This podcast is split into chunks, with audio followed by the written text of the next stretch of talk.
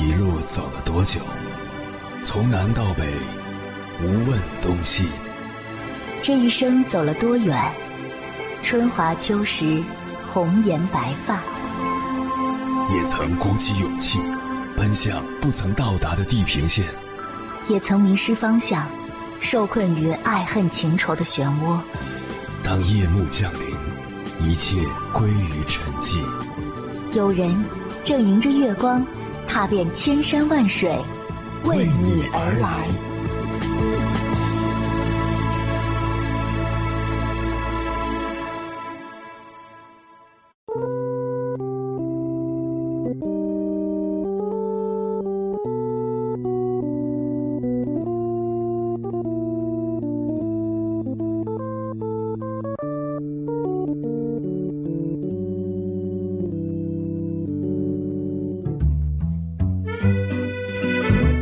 时间，受超强台风杜苏芮影响，京津冀地区多日来遭遇极端降雨，引发洪涝和地质灾害。我住在北京的石景山区，紧挨着受灾的门头沟区，所以会格外关注那边的受灾情况。通过刷微博、看微信群消息、浏览朋友圈动态，我获知。了更多的信息，却也渐渐感到焦虑无助，整个人处于负性情绪信息超载的状况。相信很多人都有类似的感受，对心理健康造成了一定的影响。如今这轮强降雨已经过去，灾后重建工作正在有条不紊的进行中。回过头来看，从暴露于信息之中到产生心理反应之间，有哪些问题值得注意？面对大量负性情绪信息，我们该如何自处？按照心理学的说法，信息超载的原因不只是信息本身太多。更关键的是，我们对信息的过滤失效，这就是很多人反映的。我也不想每天沉浸在信息中，但就是停不下来。这种停不下来的现象也叫错失恐惧，即担心错失某些可能的重要信息或新奇事件而产生的一种弥散性焦虑。比如，两个小时不看手机，总担心错过重要信息，哪怕是假期和家人在一起。刷朋友圈一定要翻到上次看到这里，大家都在谈 Chat GPT，自己不懂就会担心错过时代的红利。遇到促销活动，如果什么都没买，就隐约感觉自己错过了优惠的机会。其他孩子报了各种兴趣班、补习班，自己的孩子选择躺平，总会担心他没有特长，错过了开发智力、练基本功的最好时机。关于错失恐惧，美国华尔街著名投资顾问帕特里克·麦金尼斯写过一本同名的书《FOMO: Fear of Missing Out》。他认为，投资中最常见的心理就是错失恐惧。人们总是陷入“我是不是错过了最好的投资机会”的心理状态。而在智能手机和社交媒体的助推下，人们几乎时时刻刻都在被繁荣的信息干扰。刚刚看过一种细水长流、岁月静好的生活方式，又被高楼大厦纸醉金迷的画面吸引。刚刚说服自己松弛快乐是最好的状态，又看到同龄人在拼命努力，无法权衡每种选择的成本和收益，总会猜测另一个选择可能会更好。这种错失恐惧已经蔓延到全球各地，成为一种文化危机。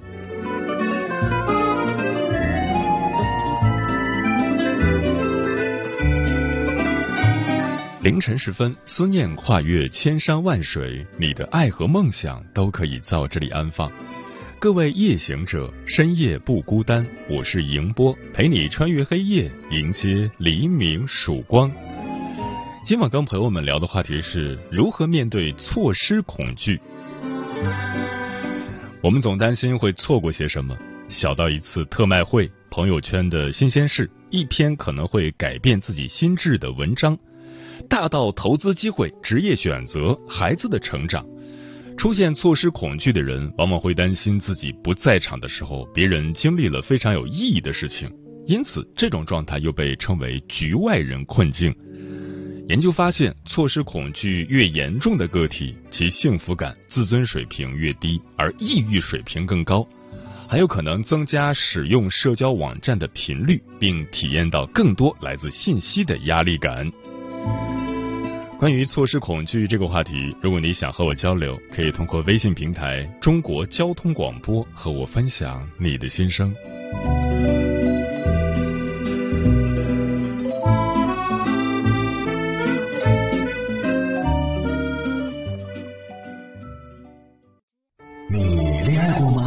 结婚算了俺都有孙子了。呃，一直都单身啊。爱过，你有梦想吗？我希望多拉点生意，给孩子攒点钱。年轻的时候想当个舞蹈家。当然有啊，不过我只想给自己打工。我一直想开个花店。你走过千山万水吗？跑了二十多年车，哪儿没去过呀？我也是个旅游达人，山山水水都看过。还没走过，不过呢，我想以后是不是能够环游世界？追星算吗？从一个城市跑到另一个城市。那你呢？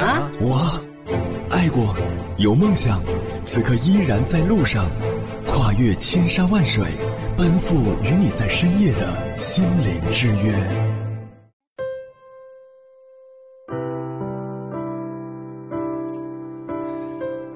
心理学网络服务平台一心理曾在微博上做过一项调查，结果发现，高达百分之七十八点三的受访者因错失恐惧而持续参与各种社交活动，百分之五十八点七的受访者因担心错过什么而严重依赖手机，更有百分之十五点二的受访者认为自己患有严重的错失恐惧症。今晚千山万水只为你，跟朋友们分享的第一篇文章，名字叫。别让错失恐惧症控制了你。作者：雪之下。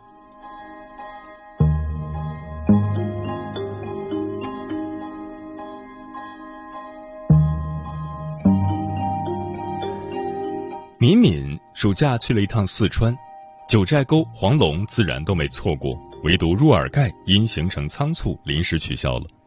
行程虽有遗憾，但敏敏也没太在意。毕竟在九寨沟也玩得十分尽兴，看他的朋友圈，一天几十条景点图片，让我们这些没时间去玩的人羡慕不已。从九寨沟回来后，敏敏在小群里给大家介绍好玩的景点，很是开心。可这开心的情绪没持续多久，就被小优的一席话给浇灭了。小优不喜张扬，几乎和敏敏同一时间去了四川，也没和大家提起，更没发朋友圈。见敏敏在群里提及，便笑说：“九寨沟人多，于是他选择了入尔盖。”敏敏让小优发照片，小优挑了几张发到群里，瞬间敏敏觉得自己去的地方无聊至极，先前想要分享的情绪一扫而空，转而开始后悔当初的行程安排。几天后，敏敏的情绪不断发酵，她一气之下把朋友圈删除了。回想起行程途中的种种，男友的不靠谱，导游的购物陷阱，顿时大呼上当，把肠子都悔青了。恨自己当时为什么不去若尔盖，还听信谣言说只有抱团才能去某某景点，而那个景点简直就是万年巨坑。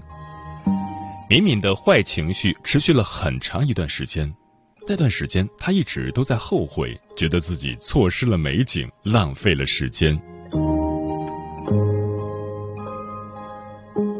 小优会去入尔盖，也是受到朋友的影响。逛论坛、看朋友圈已经成了他的习惯。他看别人去入尔盖玩得开心，惦记了许久。小优关注的东西很多，但没一个长久。每每有人谈起什么新产品，他没用过，便要去尝试一下。若是能力不足，尝试不了，则会哀叹许久。时间久了，小圈子里渐渐盛行一股攀比风。一个人去做了美瞳线，说现在流行微整，于是其他人就跟着去做了美瞳线，做了眉毛、睫毛。一个人开始买低奢珠宝首饰，其他人也跟着买，就连旅行、结婚、生子，也促使着大家不断往前走，生怕掉队，错失了美好的人生。就连前几天火起来的八卦新闻，大家也争相转发自己觉得好的观点。不错失热点，不脱离群体，似乎成了最重要的事。若只是关注也罢，但最怕像敏敏和小优一样，一旦错失就会感到焦虑，觉得自己似乎脱离了某个群体而落单了。有时候，只在一瞬间，美妙的心情就一扫而空，似乎别人的生活都无限精彩，自己的生活却平淡乏味。双十一购物狂欢节，一些不打算购物的人被这股热流挤入购物大军中，而购物大军又互相影响，大家越买越多。因为你在双十一前几天，不管和谁说话，对方都会问上一句：“你打算买什么？”等到即将零点转钟，大家更是凝神静气，连消息都不敢回。到了第二天，各种晒包裹数量的朋友圈就都出现了。不可否认，有一部分人是因为有需要，另一部分人是因为价格便宜，但还有一部分人是被错失恐惧症掌控了。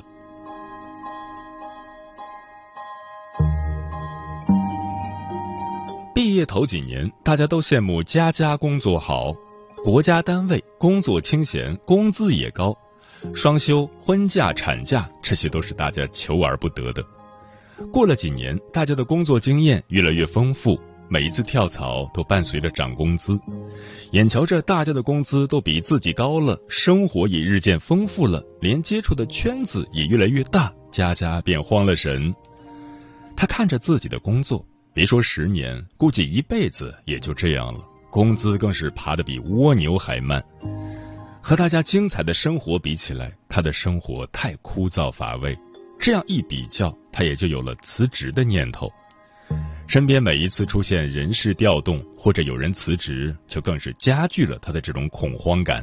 他觉得，再不趁着年轻出去看看，一辈子就能看到尽头了。如果一辈子都这样，那得错失多少有趣的人和事，又将错过多少丰富与精彩。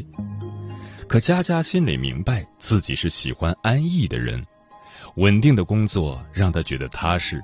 真像别人一样，各个城市换来换去，他还真心做不到。可对比之下，他依旧感到焦虑。不辞职固然是好的，心里觉得安全，可是这样就要失去很多很多。挺长一段时间，佳佳都被这种焦虑的情绪困扰着。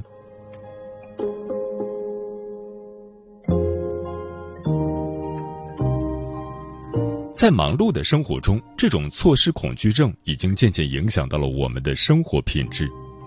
你明明在学化妆，可大家突然都在学书法，你跟他们聊天聊不上几句，大家就谈书法去了。于是你开始后悔，问自己为什么要学这个。好像这个也不是很有趣。等你也买了字帖，开始练习，你终于发现自己融入了这个集体，有的聊，有的学，还有进步，似乎也不错。就这样，害怕错过的情绪控制着你。你买买买，看新闻八卦，学不太感兴趣的东西。这么做的目的是让自己心里好过一点，不会焦虑，更不会空虚。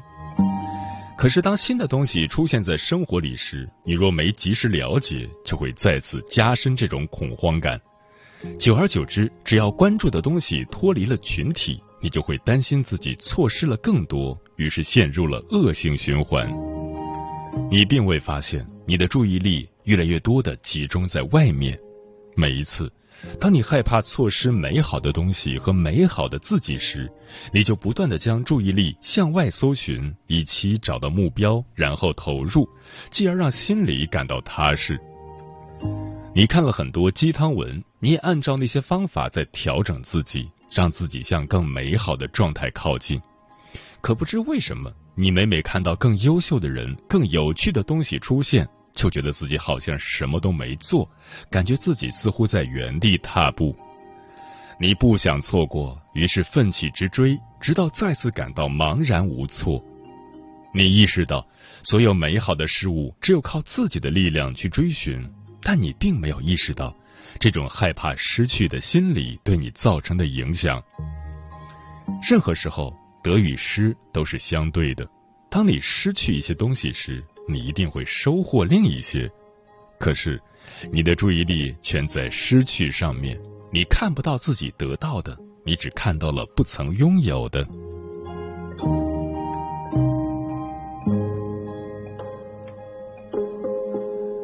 好的追寻方式会把你变成一棵树，所有的枝繁叶茂都建立在主体健康粗壮的基础上。不好的追寻方式会让你把自己变成一张网，每一次风雨来临都摇晃不安，唯恐自己落下。如果你意识到错失恐惧症开始影响你的生活，让你沉入后悔和茫然的情绪中，也许你要做出一些改变，比如一。记录自己拥有的东西，专注于这些东西带给你的快乐，然后和身边的人分享。二，客观的看待自己错失的种种事物。试想，如果你不关注，你是否因此失去什么？更深一层，那些是不是你真正想要的，还是为了填补空虚所做的弥补？三，当自己感到焦虑时。把注意力集中在做好的事情上，而不是没做的事情上。四，重新评定自己的目标，看看哪些是值得花时间去学习的，哪些是不需要的。专注于一个目标，学习少数几个热衷的新事物，不要一味的盯着所有目标，让自己疲惫不堪。很多人大半夜不睡觉，其实什么都没做。不过是看看朋友圈，浏览一下新闻，或者发发微博。其实自己心里清楚，就算不这么做也没关系。但是真不做，又会觉得少了点什么，或者会错过好朋友的重要信息，或者会错过第二天的热点新闻，再不然影响到第二天的工作等等。总之，潜意识里一定要告诉自己，不这样做就会错过什么。似乎只有这样做，才是紧跟潮流，才会让内心得到些许安慰。于是夜深了，还熬红了眼睛，东看看西瞧瞧。假如有一天你忙累了，忘了看，你会发现最后什么都没发生。这样的方式只会让自己越来越空虚，似乎什么都抓不住，于是更加没有安全感，觉得自己一直在失去。甚至是时间也悄悄逝去了，容颜也渐渐憔悴了。就像敏敏，即便她没去若尔盖，她也并没有真的损失什么。朋友和家人一样喜欢他，他的生活轨迹并不会因此发生变化，反而是因为他的后悔和焦虑，让他越来越偏离曾经的轨道，开始过分关注别人的生活。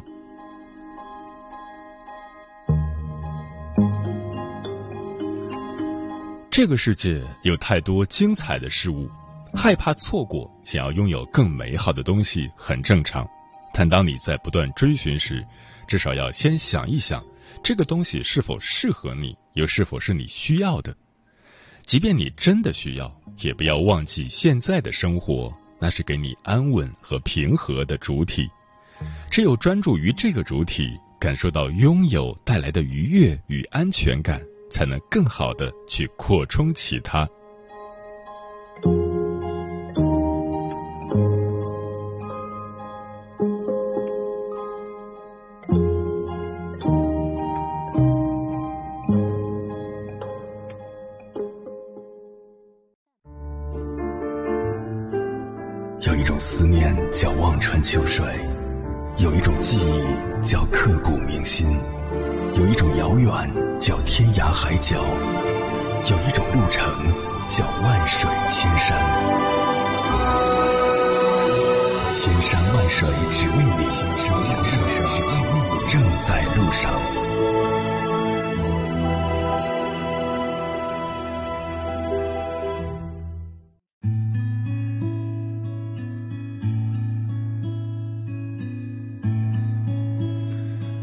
感谢此刻依然守候在电波那头的你。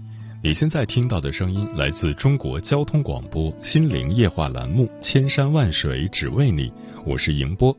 今晚跟朋友们聊的话题是如何面对错失恐惧，对此你怎么看？微信平台中国交通广播期待各位的互动。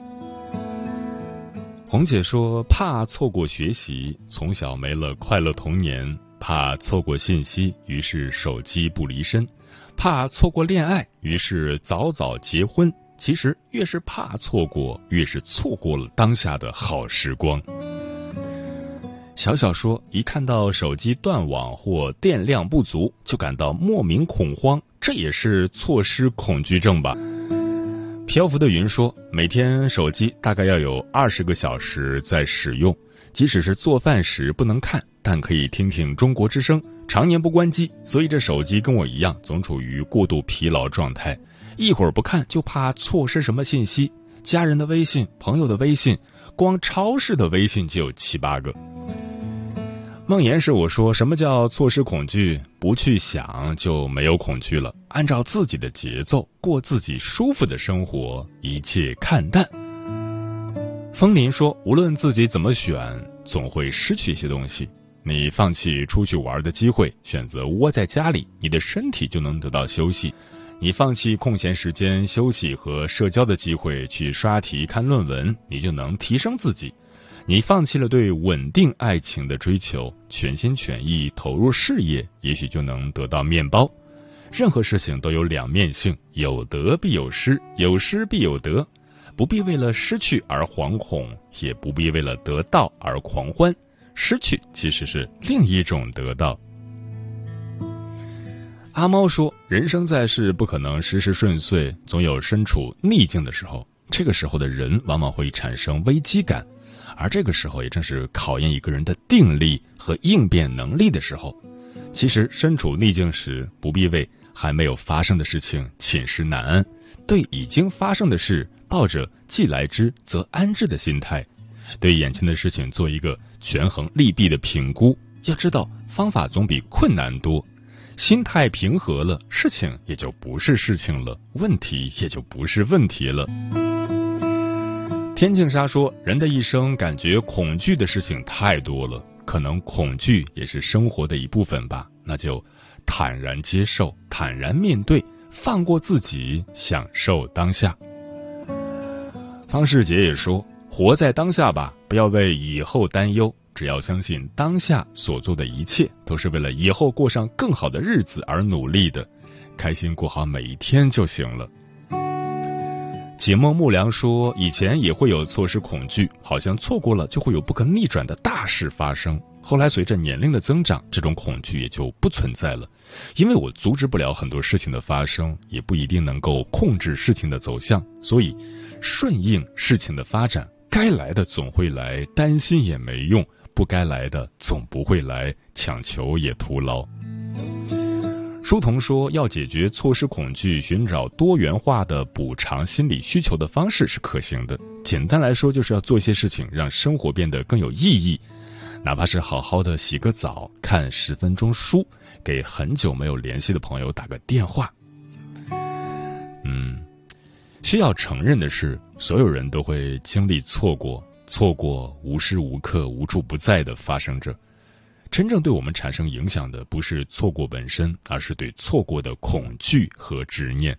当我们意识到错过仅仅只是错过，而非过错时，我们就能更加坦然从容的面对。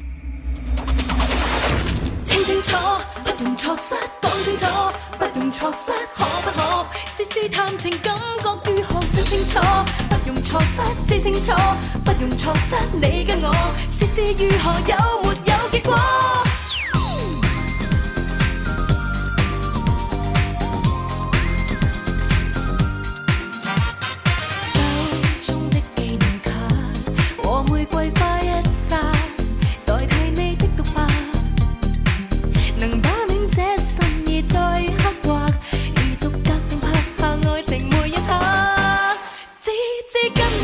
感情感觉越震撼谁合衬谁合衬没有没有没有问感觉越震撼情人刻骨越心完全是有幸是信任令我勇敢听清楚不用错失讲清楚不用错失可不可试试探情感觉如何说清楚不用错失知清楚不用错失你跟我事事如何有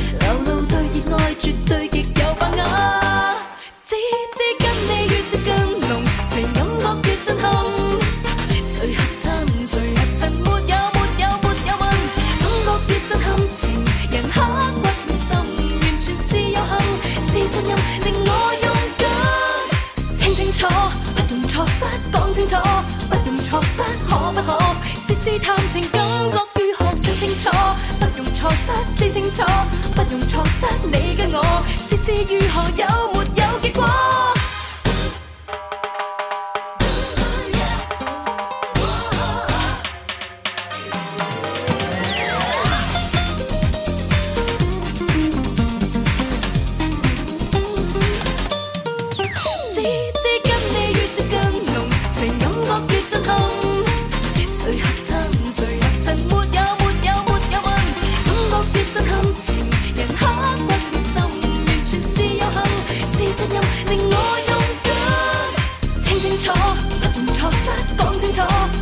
错失，可不可？試試探情感觉如何算清楚，不用錯失知清楚，不用錯失你跟我，試試如何有没有結果。聽清楚，不用錯失，講清楚，不用錯失，可不可？試試探情感觉如何算清楚，不用錯失知清楚，不用錯失你跟我，試試如何有没有结果